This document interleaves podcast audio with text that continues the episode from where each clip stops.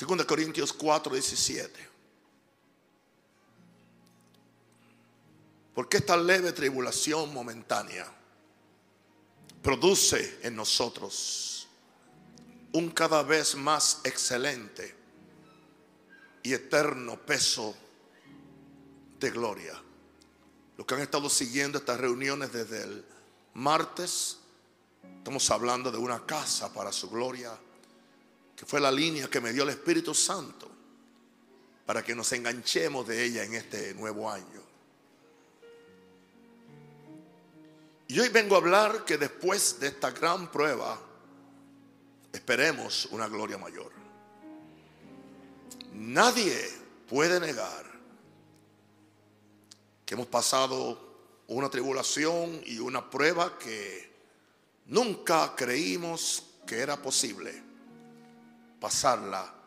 Y muchos no creímos que era posible vencerla y pasar al otro lado. Pero la gracia de Dios ha sido más que suficiente. Y la ayuda del Espíritu Santo y el poder de la sangre y el amor de nuestros hermanos, compañeros, hijos espirituales.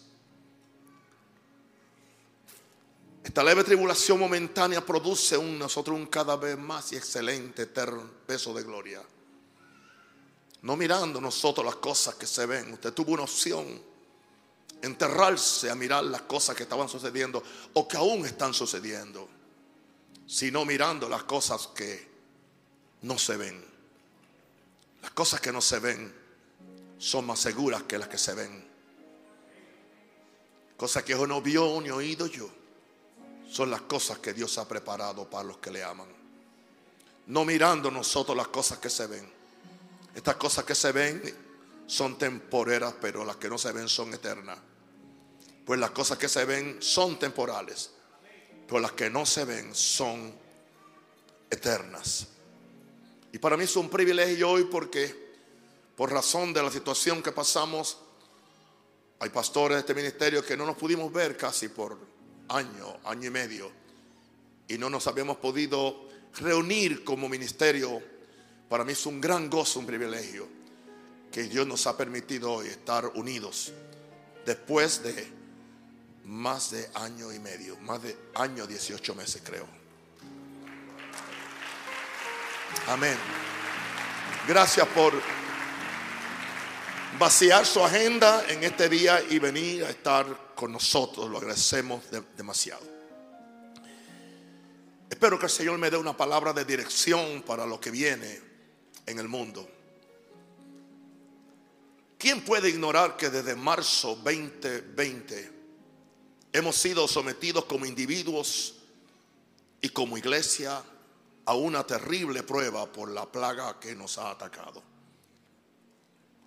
Todavía muchos están sufriendo las consecuencias. Hemos sufrido encierros, necesidades, privaciones de nuestras libertades. Nos han tratado de violar nuestra conciencia como hijos de Dios que tenemos el derecho de ser libres. Familiares, hermanos y amigos han partido de esta tierra. Y en muchos casos no se nos permitió hacerle honras fúnebres por razón de las políticas de los gobiernos. ¿Cómo estamos en pie, iglesia? Agarrados de la gracia y misericordia de Dios. Yo estoy en pie. Estamos en pie como iglesia. Pero no nos hemos rendido. Ni nos vamos a rendir. Porque no somos de los que se rinden. Sino de los que tenemos fe para preservación del alma si no fuera por el amor de Dios, si no fuera por su gracia, ¿qué sería de nosotros? Ahora, esto es lo que yo veo proféticamente. Me atrevo a decir que esto que ha pasado puede ser una antesala para una mayor gloria, sobre la iglesia del Señor Jesucristo. Dios está al control de todo. La iglesia de Jesús nunca podrá ser vencida por el alto precio que se pagó por ella. No fue oro, ni plata, ni piedras preciosas. Se pagó la sangre preciosa y gloriosa del unigénito Hijo de Dios. Jesús derramó su sangre por esta iglesia. Pagó el precio máximo por esta iglesia. ¿Y cree usted que Dios que es el Todopoderoso, el Omnipotente, va a darse por vencido? ¿O va a permitir que la iglesia desaparezca del mapa? ¿O que la iglesia pierda su relevancia para este último tiempo? Creo que si Satanás ataca a la iglesia es porque ve una gran amenaza en la verdadera iglesia de Jesús. Porque Jesús dijo, yo edifico mi iglesia y las puertas del Hades no prevalecen contra ella. Si yo no supiera eso, yo no sé qué yo me hubiera hecho. Pero ese verso me ha sostenido a mí desde que empecé en el mes de abril del año 1974, obedeciendo a Dios. En esta noche yo quiero empezar hablando de que hay una gloria mayor que nos tiene que ser revelada. Porque yo creo que a mayor persecución, mayor gloria. Claro, a, mayor revelación, mayor persecución. Pero a mayor persecución, mayor gloria. Y yo creo que como nunca antes, mis queridos hijos, Dios nos va a armar con armas espirituales. Con revelaciones que nosotros no tenemos ni la mínima idea de las cosas que Dios puede revelarnos. Creo que hay niveles de fe que aún no hemos tocado. Creo que hay, niveles de gloria que no hemos experimentado. Por eso en lo que a mí se refiere, estoy completamente vendido al reino de Dios. Y estoy resuelto hacer la voluntad de Dios. Estoy resuelto a seguir orando, seguir amando, seguir dando seguir bendiciendo, seguir dando lo mejor que tengo por la iglesia de Jesús. Hay una iglesia, hay una gloria mayor que nos tiene que ser revelada. Nos dio Pedro en la primera epístola, capítulo 5, versículo 1. Y nos está hablando a nosotros porque en ese tiempo a los pastores se le llamaba ancianos, no por edad, no por edad, sino por la función que tenían.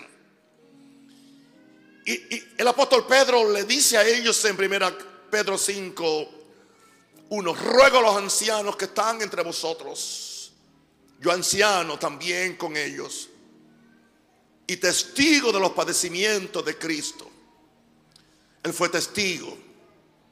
Estuvo ahí en la cruz, estuvo con Jesús, estuvo cuando a Jesús lo tomaron preso, estuvo cuando le pusieron la corona de espina. Vio sus padecimientos y eventualmente después él padeció los mismos. Y dice, pero yo también soy participante de la gloria que será revelada. Diga conmigo, hay una gloria que será revelada. No se preocupe, hermano. Cuídese. Haga lo que tiene que hacer. Sea sabio. Pero hay una gloria que tendrá que ser revelada. Y en los momentos de mayor debilidad, pido su gracia para mi debilidad.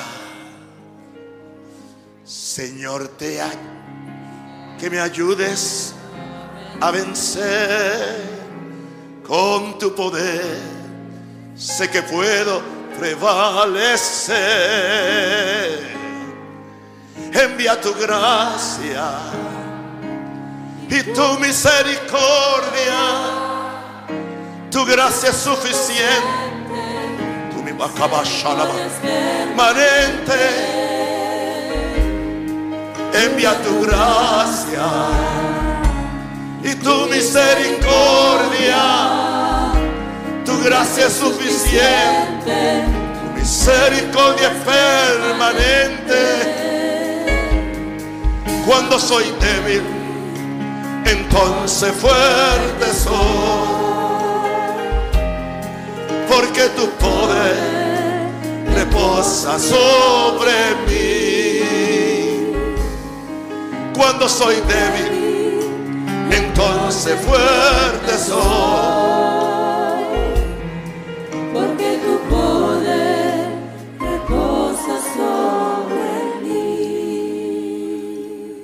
Conmigo, yo voy a ser participante de la gloria venidera que va a ser revelada.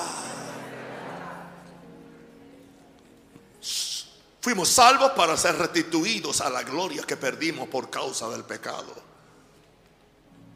Por cuanto todos pecaron, dice Romanos, y todos están destituidos de la gloria de Dios, del brillo de Dios. Pero esa gloria nos es restituida en Cristo Jesús, porque Adán fue coronado de gloria. En el momento que tú aceptas otra vez a Jesús, tú eres participante de la gloria de Dios. Pero sucede que la gloria de Dios para el hombre natural está velada, está escondida. Porque Él camina por vista, nosotros caminamos por fe. Porque el Dios de este siglo, como dijo el apóstol Pablo, les ha cegado el entendimiento para que la luz del Evangelio no les resplandezca en los corazones. Pero nosotros, los que hemos recibido a Jesús como Señor y Salvador, hemos recibido a Jesús y hemos recibido su gloria y, y aún dentro de este, de este vaso de barro hay un tesoro de gloria que se llama Jesús. Dios nos quiere hacer participante de la gloria. Porque fue lo que el mismo Cristo prometió. Cuando él dijo, Padre, la gloria que tú me diste, quiero que se la des a ellos. La misma gloria. La gloria que tuve contigo antes que el mundo fuese. Yo quiero que tú se las des a ellos, a mis hijos, a estos que están conmigo y los que van a creer por la palabra que esto le van a comunicar de los siglos a los siglos. Es el poder del Evangelio, mi santo. Creo que Pedro recuerda cuando estuvo en esa gloria con Jesús en el monte de la transfiguración. Él fue testigo. Él estuvo allí cuando Jesús y los tres discípulos fueron transfigurados y apareció Moisés y Elías y hablaban con Jesús acerca de su sacrificio en la cruz del Calvario y fueron transformados con la gloria de Dios, indicando esto que en Muchas veces antes de un sufrimiento, Dios tiene que enseñarnos su gloria. O Dios puede hacerlo en otra forma. Que en vez de ser antes del sufrimiento, sea después del sufrimiento. Gloria a Dios. Porque Jesucristo tuvo una transformación de gloria previa a ir a la cruz. Gloria a Dios. Y yo creo que nosotros estamos cerca de un momento de gloria. Yo creo que estamos cerca de un momento de gloria. Yo no sé usted, yo no estoy tranquilo, yo no estoy acomodado. Yo no estoy esperando que las cosas vuelvan a lo que eran antes, porque las cosas no tienen que volver a lo que eran antes. Las cosas tienen que volver a una iglesia santa, sin mancha, sin arruga, poderosa, la cual, aleluya, le va a dar la pelea al diablo. Le va a dar una pelea al diablo. Y el mundo va a saber que hay una iglesia que es casa de Dios y puerta del cielo. Que hay una iglesia que es columna y baluarte de la verdad. Y el mundo lo va a saber. Y nunca he dicho que Maranata es la iglesia de Jesús.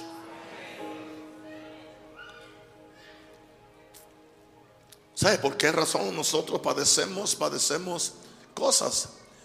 por causa de la revelación de la gloria, que también tendremos padecimientos al igual que Cristo. Al igual que Cristo. tendremos padecimiento. ¿Me gusta padecer? No.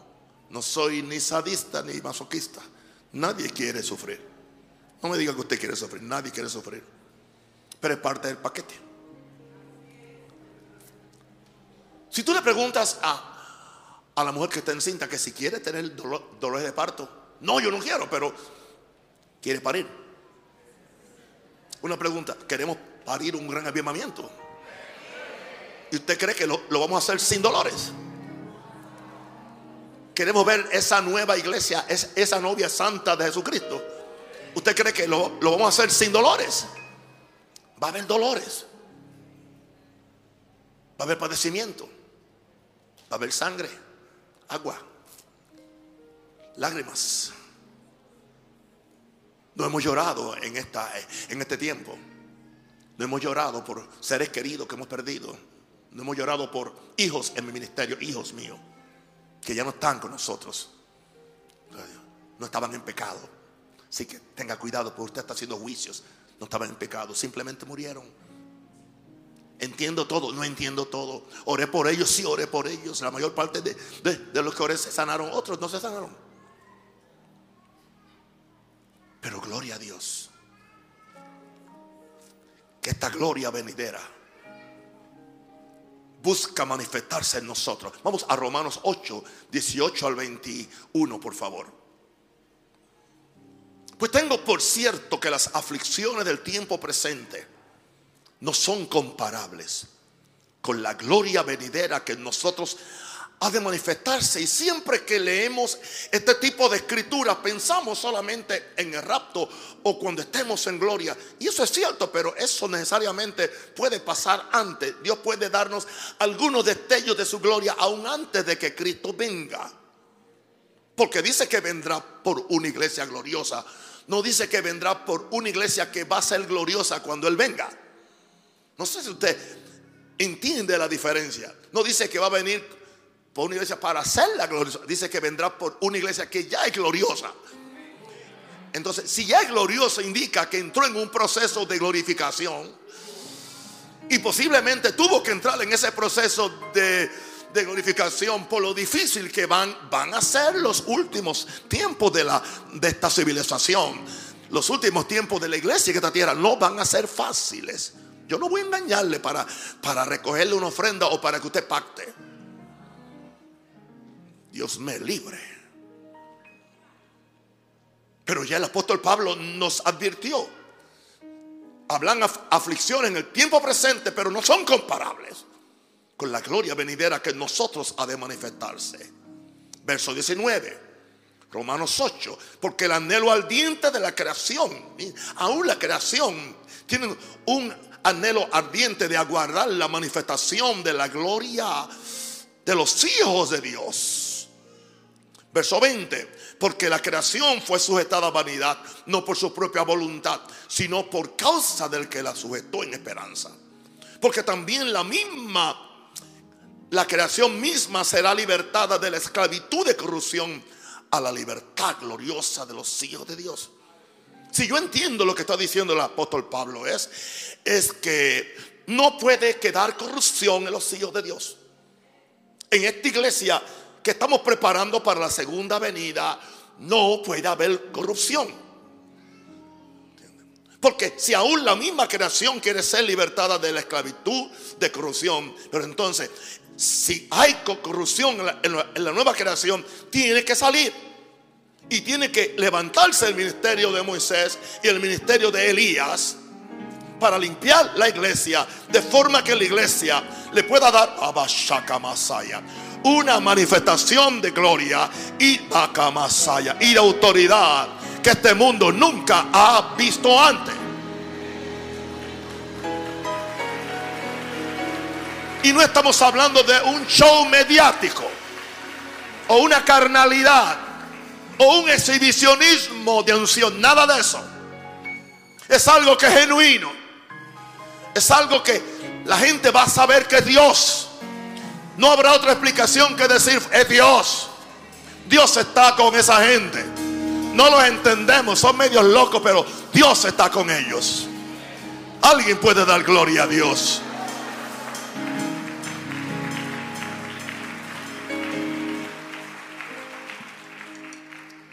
Es evidente que la razón principal de nuestras aflicciones y persecuciones es por causa del peso de gloria que debemos cargar.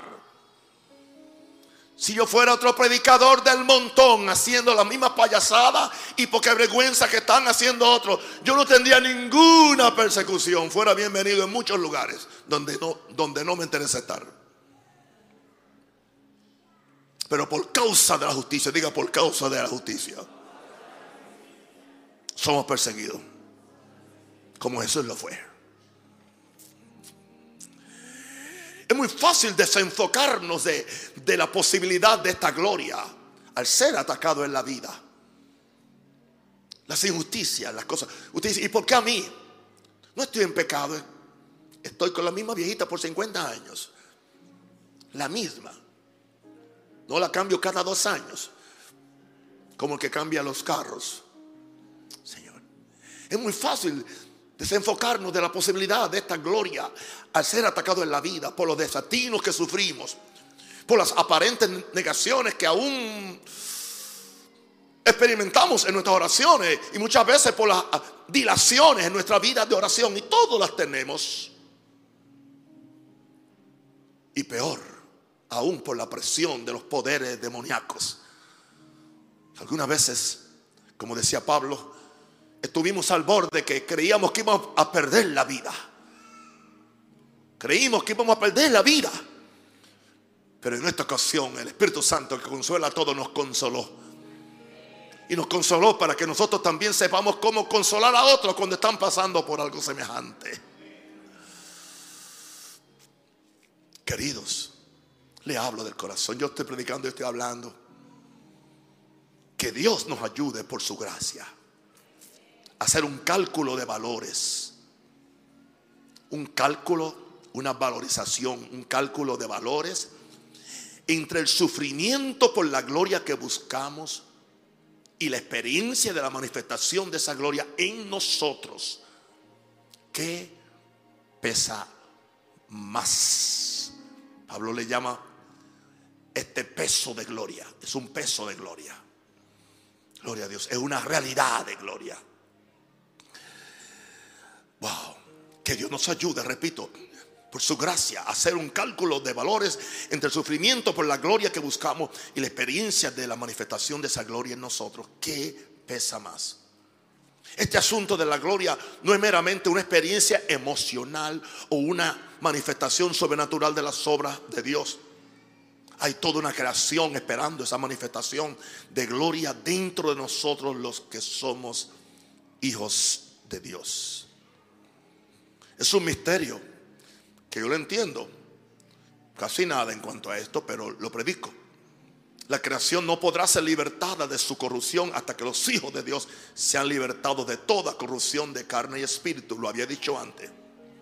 Y podamos ser libres para manifestar la gloria de Dios que trae libertad. La creación gime por esta gloria y nosotros que cargamos en Cristo la expectación de gloria también gemimos gemimos. No sé si usted gime. Esta semana lo usamos para el ayuno y la oración. Encerrado todo el día hasta las 4. Muchas veces totalmente seco, muchas veces aparentemente sin ninguna dirección. ¿Y qué yo hago, Señor? Aquí estamos, Señor, en tu presencia. Aquí estoy, Señor, en tu presencia. Quiero escuchar tu corazón. Aquí estoy. Aquí estoy, Señor, en tu presencia. Quiero escuchar tu corazón y saber quién soy y a dónde voy y el propósito el sumo gran yo soy. ¿Y qué le digo? Abre mi corazón.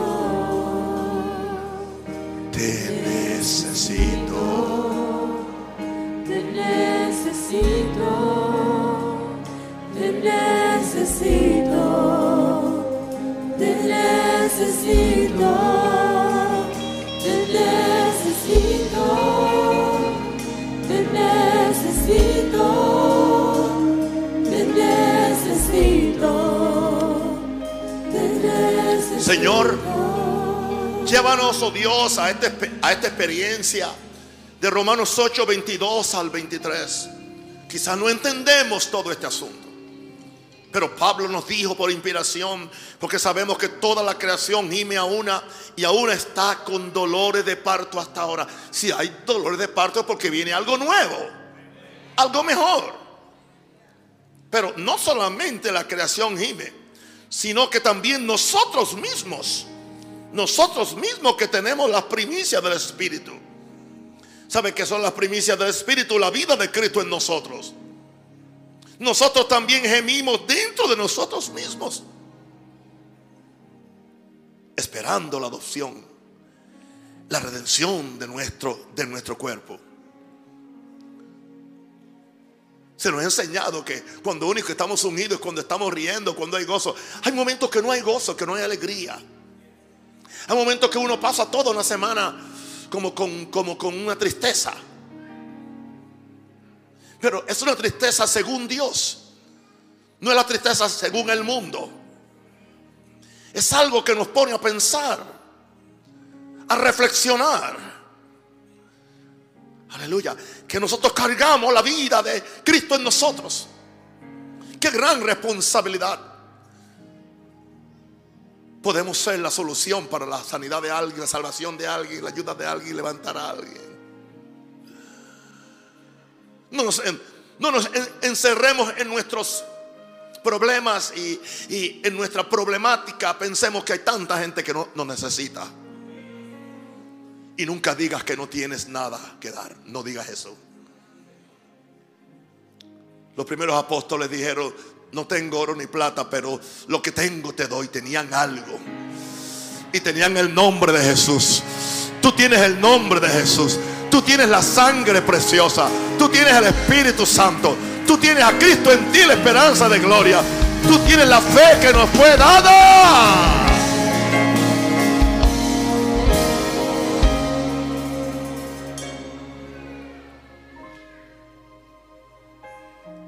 Muchos vamos a empezar a gemir en el Espíritu. No como un juego, sino como una realidad. Esperando lo grande que Dios quiere hacer con nosotros. Por lo tanto, mi santo, dependamos del Espíritu Santo y gimamos con Él para la revelación de la esperanza para la cual fuimos salvos. ¿Sabe cuál es esa esperanza? Cristo en nosotros, la esperanza de gloria.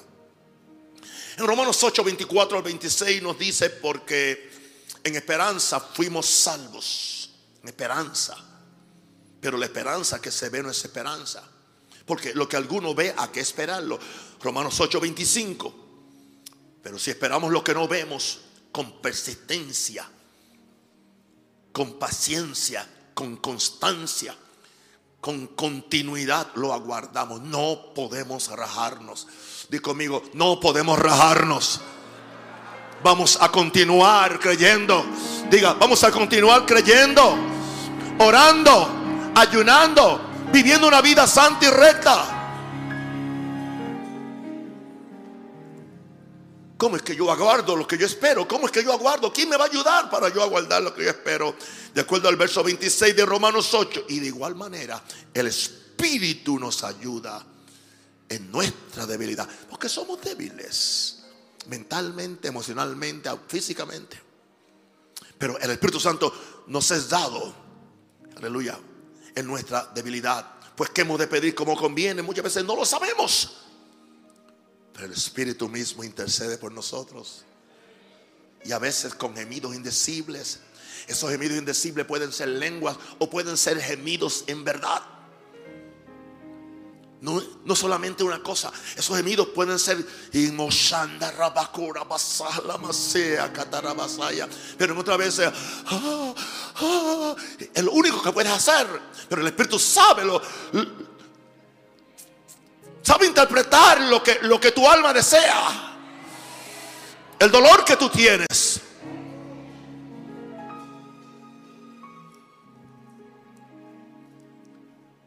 ¿Cómo yo le explico mañana? ¿Cómo yo le predico mañana a un padre y a una madre y a un hermano, a un hermanito y a una hermana que ya su hermana tuvo un, un problema de salud y se fue con el Señor? Jovencita, no estaba en pecado, sirviendo a Dios. Y mañana yo tengo que predicarle a, Jesús, a esa familia y a los que vienen. ¿Usted cree que yo deseo eso? Porque yo soy padre. Yo soy padre, soy, soy, abuelo. Y sé el dolor. Cuando yo recibí la noticia, yo por poco me caigo al suelo. La vida azota fuerte. Azota fuerte. Y es mejor que seamos gente de compasión y no ser tan rápidos a juzgar lo que no conocemos. Aleluya. Pero yo sé que mañana el Espíritu Santo me, me, va a ayudar en mi debilidad. Porque el Espíritu mismo intercede por nosotros con el indecible. Levante la mano y diga, Espíritu Santo, gracias.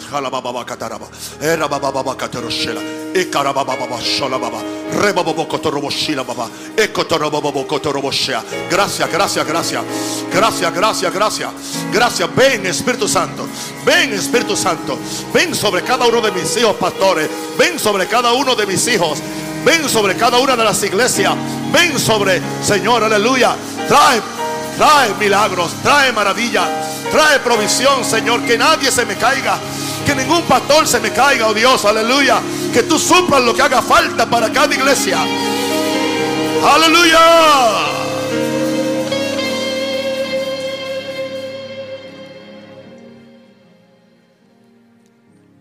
Aleluya. Hay algo que antecede a la gloria. Pedro le llama el fuego de prueba en Primera Pedro 4, 12 al 14. Nos dice Pedro en el verso 12, por favor, me lo ponen en la pantalla. Primera Pedro 4, 12. Amados, no sorprendáis del fuego de prueba que os ha sobrevenido. Otra palabra que se siente como un fuego, como que te están quemando. Como si alguna cosa extraña os aconteciese. Si no gozaos por cuanto soy participante de los padecimientos de Cristo. Para que también en la revelación o en su aparición o en su manifestación de su gloria os gocéis con gran alegría. ¿Qué, está, ¿Qué, nos está diciendo el apóstol Pablo? Que en medio, siendo participante de los padecimientos de Cristo, puede venir una, una revelación de gloria que nos haga, aún con las lágrimas, con el pañuelo que ya no le cabe otra lágrima, sentimos que nos estamos gozando con una gran alegría. Si sois vituperados por el nombre de Cristo, sois bienaventurados. Este verso a mí me ha sostenido por años y años. Llevo 47 años predicando este glorioso evangelio. Si soy vituperado por el nombre de Cristo, soy bienaventurado porque el glorioso Espíritu de Dios o el Espíritu de gloria y de Dios reposa sobre vosotros. Una pregunta, ¿qué va a acontecer si en medio del peor sufrimiento el glorioso Espíritu de Dios reposa sobre uno? Nuestra perspectiva va a cambiar. Ciertamente de parte de los que nos blasfeman o los que nos persiguen, Él es blasfemado, pero por nosotros él es glorificado. Diga gloria a Dios. Diga gloria a Dios. Diga tu nombre, gloria.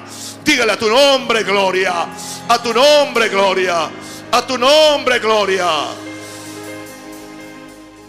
Glorificate.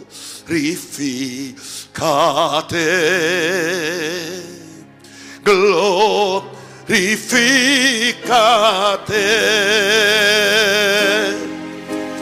En tu iglesia glorificate.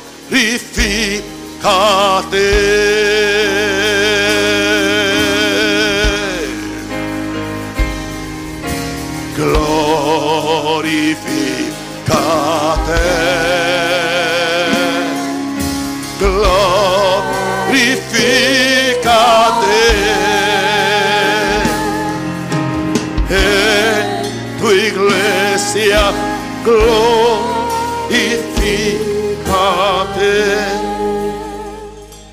acaba de decir Pedro que no nos sorprendamos de la prueba de fuego que vendrá a los que perseguimos esta gloria. Esto es parte del paquete de ser participante de los padecimientos de Cristo. Pedro no está hablando de los padecimientos de la cruz, sino de toda la persecución e insidia en contra de Cristo cuando lleno de gloria estuvo en su ministerio terrenal manifestando la gloria de su Padre para destruir las obras del diablo y bendecir la humanidad.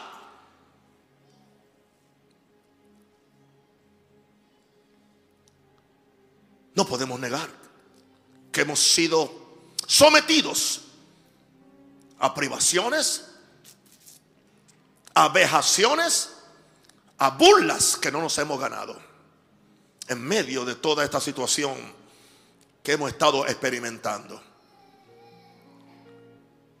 ¿Sabe lo que me ha sostenido a mí? El lugar secreto. ¿Sabe lo que me sostiene a mí?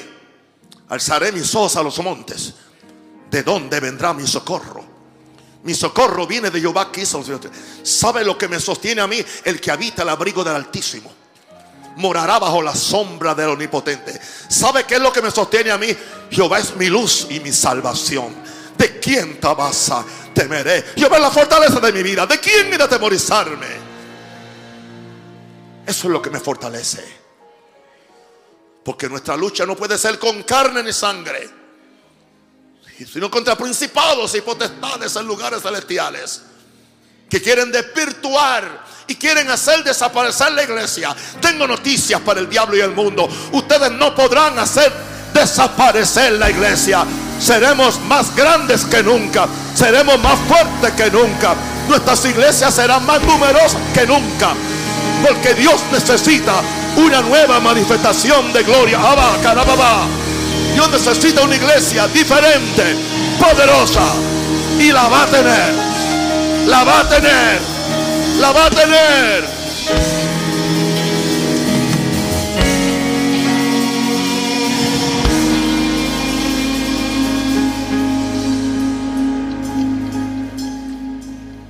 ¿Cómo vamos a bregar con esto? Veamos ahora todo padecimiento y persecución como una antesala a la gloria que se nos aproxima a la gloria que se nos aproxima. Oh hermano, viene una revelación de su gloria en que el gozo del Señor es tan completo que ya no recordaremos los sufrimientos por ella. Dijo Jesús que la mujer cuando está de parto está en dolores, pero cuando terminó el parto se goza porque ha nacido otra persona en la tierra. Cuando tú veas el resultado de tus lágrimas, el resultado de tu dolor, el resultado de tus ofrendas sacrificiales, el resultado de, la, de, de todas las difamaciones mentirosas que te levantaron. Y cuando tú veas la gente siendo salvada, siendo perdonada y la gente aprendiendo tu humildad, hermano, eso vale mucho. Diga, eso vale mucho.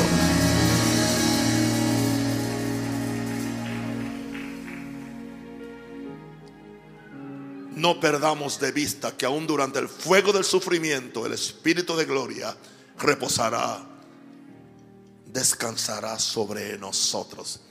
¿Te has preguntado alguna vez, mi querido hermano, cómo hicieron los mártires? Su cuerpo era igual que el tuyo, le dolía igual que a ti. Ellos no estaban hechos de un cuerpo eh, divino, era un cuerpo humano. ¿Cómo ellos lo hicieron? Aquí tenemos a Esteban en Hechos 7:55, pero Esteban lleno del Espíritu Santo. Diga lleno del Espíritu Santo. Puesto los ojos en el cielo, vio la gloria de Dios. Vio la gloria de Dios. Y a Jesús que estaba a la diestra de Dios.